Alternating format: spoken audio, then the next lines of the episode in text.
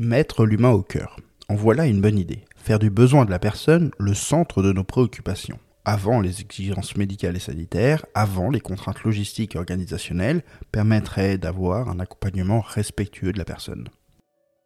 Sauf que, Sauf qu'une fois encore, il s'agit le plus souvent de bien-pensance, de moraline, que de véritable avancée vers un meilleur accompagnement des personnes qui en ont besoin.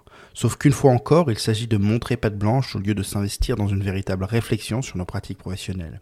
Sauf qu'une fois encore, il s'agit de penser à la place des vieux plutôt que de penser à la place que les vieux peuvent prendre dans nos missions d'accompagnement.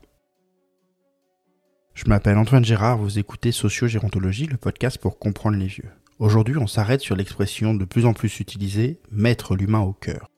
En quelques années, l'expression s'est taillée une place de choix tant dans nos structures que nos pratiques professionnelles. Souvent, il ne s'agit que de communication. Alors aujourd'hui, je vous invite à arrêter de dire de mettre l'humain au cœur et de le faire, vraiment. Première partie, les mots tiennent lieu des vertus qui manquent. Les apôtres de la bien-pensance, de l'inclusion, de l'intergénérationnel, du il faut changer de regard sur les vieux, ça rassure quant à leur supériorité morale en clamant que chez eux, l'humain est au cœur. Et entendons-nous bien, mettre l'humain au cœur, c'est-à-dire faire de la personne un sujet, un décisionnaire, le seul décisionnaire même de son parcours de soins, de son accompagnement, de sa vie accompagnée et aidée, me semble une excellente direction à suivre. C'est pour cela, n'en déplaise à certains, que je suis attaché au terme de client, que je préfère à pensionnaire, patient, usager, car la notion de client rend plus facile la construction d'une relation équilibrée d'adulte à adulte. Je vous mets en lien l'épisode de la semaine dernière où j'aborde cette question. Donc a priori, mettre l'humain au cœur, je suis pour. D'ailleurs, et c'est toute la force de la bien-pensance, il est difficile d'être contre. Il est moralement et économiquement, ou plutôt commercialement, difficile d'admettre que l'on donne la priorité à notre organisation, à nos profits ou à nos actionnaires. Donc, comme tout le monde, je considère que mettre l'humain au cœur de nos pratiques professionnelles est non seulement une bonne chose, mais de plus en plus une nécessité. Sauf qu'aujourd'hui, ce principe semble quelque peu galvaudé, au point d'en être devenu un de ces mots obligés pour exister dans notre secteur. Au point où des structures l'affichent comme une de leurs valeurs centrales, voire l'intègrent dans leur slogan. Et c'est malin, car c'est ce que nous recherchons tous, pour nous en tant que professionnels, ou pour les personnes âgées en tant que clients. Mais, et c'est mon premier point, cette revendication est bien souvent utilisée pour faire valoir sa supériorité morale et communiquer, plutôt que d'être utilisée pour penser nos pratiques professionnelles. Je suis bien conscient des enjeux de communication, et je crois à l'importance de celle-ci à tous les niveaux, et donc aussi à un niveau qui peut paraître superficiel, la communication publicitaire. En revanche, la communication ne peut se substituer à l'action, en tout cas, elle ne le devrait pas. Ici, en l'occurrence, l'action dont je parle, c'est la réflexion sur nos pratiques professionnelles et nos organisations. Car mettre l'humain au cœur est difficile. Il faut changer nos pratiques, changer notre organisation, changer notre culture. Comment? Elle est là la vraie question. Deuxième partie, comment mettre l'humain au cœur. Car vous aurez compris, si la démarche est critiquable quand il s'agit que de communication, le faire vraiment est tout à fait louable. Alors comment faire? D'abord, mettons-nous d'accord sur la ligne d'arrivée. Mettre l'humain au cœur, comme je l'entends, c'est faire de la décision, des choix, des attentes de la personne, le point de départ de chacune de nos actions. Bien sûr, cet élément est discutable. Donc sans doute que la première étape est de réfléchir à là où nous souhaitons arriver. Que souhaitons dire quand nous affirmons que nous mettons l'humain au cœur? Ensuite, il faut savoir d'où partons-nous. Qu'est-ce qui nous empêche aujourd'hui d'être déjà dans cette dynamique? Et là, il s'agit véritablement d'un travail d'introspection, pour vous y aider, il y a trois choses qui me semblent importantes à regarder. Votre culture, en quoi croyez-vous, en quoi croient vos équipes, quelles sont vos valeurs, votre organisation, qui décide, quels sont les enjeux de pouvoir, vos pratiques. Concrètement, à quoi ressemble une intervention, un soin, une demande de renseignement, une réclamation dans votre structure? Avec cet état des lieux, vous avez désormais une meilleure connaissance du chemin à parcourir. La prochaine étape est d'agir sur chacune de ces trois dimensions, la culture, l'organisation, les pratiques professionnelles. Par laquelle commencer? Je vous propose de commencer par agir sur la culture car c'est ce qui me semble le plus simple et le plus fédérateur. Mais en fait, les trois dimensions agissent comme un cercle vertueux.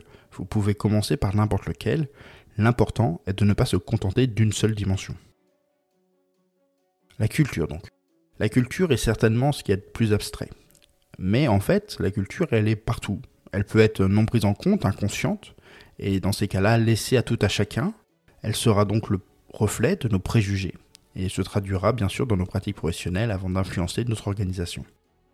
A l'inverse, on peut décider d'avoir une attitude davantage proactive et composer nous-mêmes une culture, définir des valeurs, des engagements, partager des savoirs, définir des principes qui vont permettre de donner forme à une organisation et qui vont pouvoir s'exprimer dans chacune de nos interventions. Et bien sûr, quand nous disons mettre l'humain au cœur, on pense bien sûr au cœur de nos pratiques et organisations, mais surtout, on en appelle à une réflexion sur la culture de l'établissement, du groupe, des salariés. Donc je vous propose ici de commencer par la dimension culturelle. Il s'agira alors de définir autour de quelles valeurs vous souhaitez fédérer votre équipe.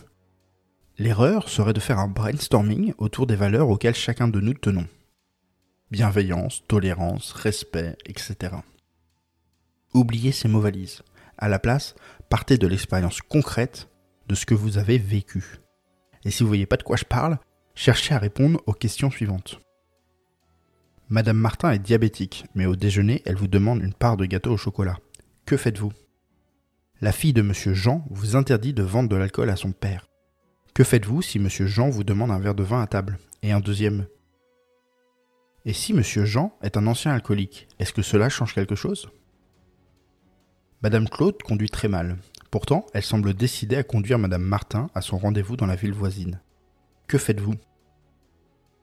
Je pourrais continuer longtemps cette liste, mais vous comprenez l'idée. Et le mieux est bien sûr de repartir de situations que l'équipe a vécues et de réfléchir si l'humain est au cœur, qu'est-ce que cela implique comme réponse, comme solution, comme posture professionnelle Car oui, la culture n'est pas quelque chose d'abstrait. Au contraire, le but est de faire émerger un certain nombre de principes, de règles qui vous permettront de savoir comment réagir, quelle posture tenir, quelle pratique adopter face à telle ou telle solution. Bien évidemment, ces pratiques, ces principes ne seront pas universels et il faut aussi travailler sur d'autres dimensions pour réussir à accompagner chacune des situations. En tout cas, on se rend bien compte avec cette approche qu'il n'est plus question d'un slogan désincarné, mais de la synthétisation d'un véritable travail réflexif sur nos pratiques et nos valeurs, sur nos croyances et nos préjugés qui vont porter ces pratiques. Et une fois ces questions posées, nous n'avons pas encore véritablement de culture, puisqu'il faut maintenant partager ces réponses, partager ces principes, ces règles et les valeurs qui les sous-tendent, les expliquer, former les équipes. À partir de ces valeurs, de ces principes qui vous permettent de mettre l'humain au cœur, il vous faut maintenant revoir l'organisation et repenser certaines procédures afin de permettre la mise en application de ces principes. Enfin, vous pourrez construire de nouveaux outils et réflexes professionnels, permettant de guider les professionnels quand la procédure sera insuffisante ou inadaptée, ce qui ne manque jamais d'arriver. Et bien sûr, il s'agit d'un processus permanent, d'une boucle à répéter sans cesse, d'un travail infini, ne serait-ce parce que les personnes que vous accompagnez changent et qu'il vous faut vous adapter à elles. Donc oui, mettre l'humain au cœur, c'est possible. C'est possible que ce ne soit pas seulement un slogan pour montrer patte blanche. Mais on ne peut faire ici de l'économie d'une véritable réflexion sur ce que cela signifie pour nos pratiques, notre organisation et notre culture. Et l'affirmer, sans préciser en quoi cela se traduit concrètement, et sans utiliser des mots valises, restera pour moi comme pour vos clients toujours suspicieux, et pour vos équipes très insuffisant. Bien sûr, l'approche que je vous propose ici n'est pas la seule pour réussir à mettre l'humain au cœur de vos pratiques. Une à laquelle je suis assez sensible, bien qu'elle puisse paraître plus théorique, c'est celle développée dans le livre Humanitude, qui propose de comprendre la vieillesse dans ses différentes dimensions, de manière à pouvoir prendre soin de la personne dans sa globalité, et non la réduire à sa pathologie, à sa fragilité ou à son état psychique, ou plus simplement à son état présent, alors qu'en réalité il est le résultat d'une histoire. Bien sûr, je ne suis pas spécialiste de cette approche et d'autres pourront plus efficacement que moi vous, la présenter. J'ai par exemple interviewé Annie de Vivi dans le podcast, que je vous mets en description, qui en dit plus sur cette question. Par ailleurs, d'autres méthodes existent, comme Montessori, Carpe Diem ou validation. Tout au final proposent de se centrer sur la personne et de respecter leur autonomie. Elles ont l'avantage de fournir une méthodologie pour réaliser cet objectif. Mais bien sûr, elles ne sont pas non plus à l'abri de se voir utilisées comme un faire-valoir alors gardez votre regard critique. Que retenir de tout cela? Arrêtez de dire mettre l'humain au cœur et réfléchissez réellement à ce que ça signifie pour vous. Car nous pouvons tous dire mettre l'humain au cœur, dire que nous sommes centrés sur la personne, que nous remettons l'humanité dans les relations. Mais nous avons tous une manière différente de faire ces choses-là, qui va permettre de répondre à la multiplicité des attentes des personnes.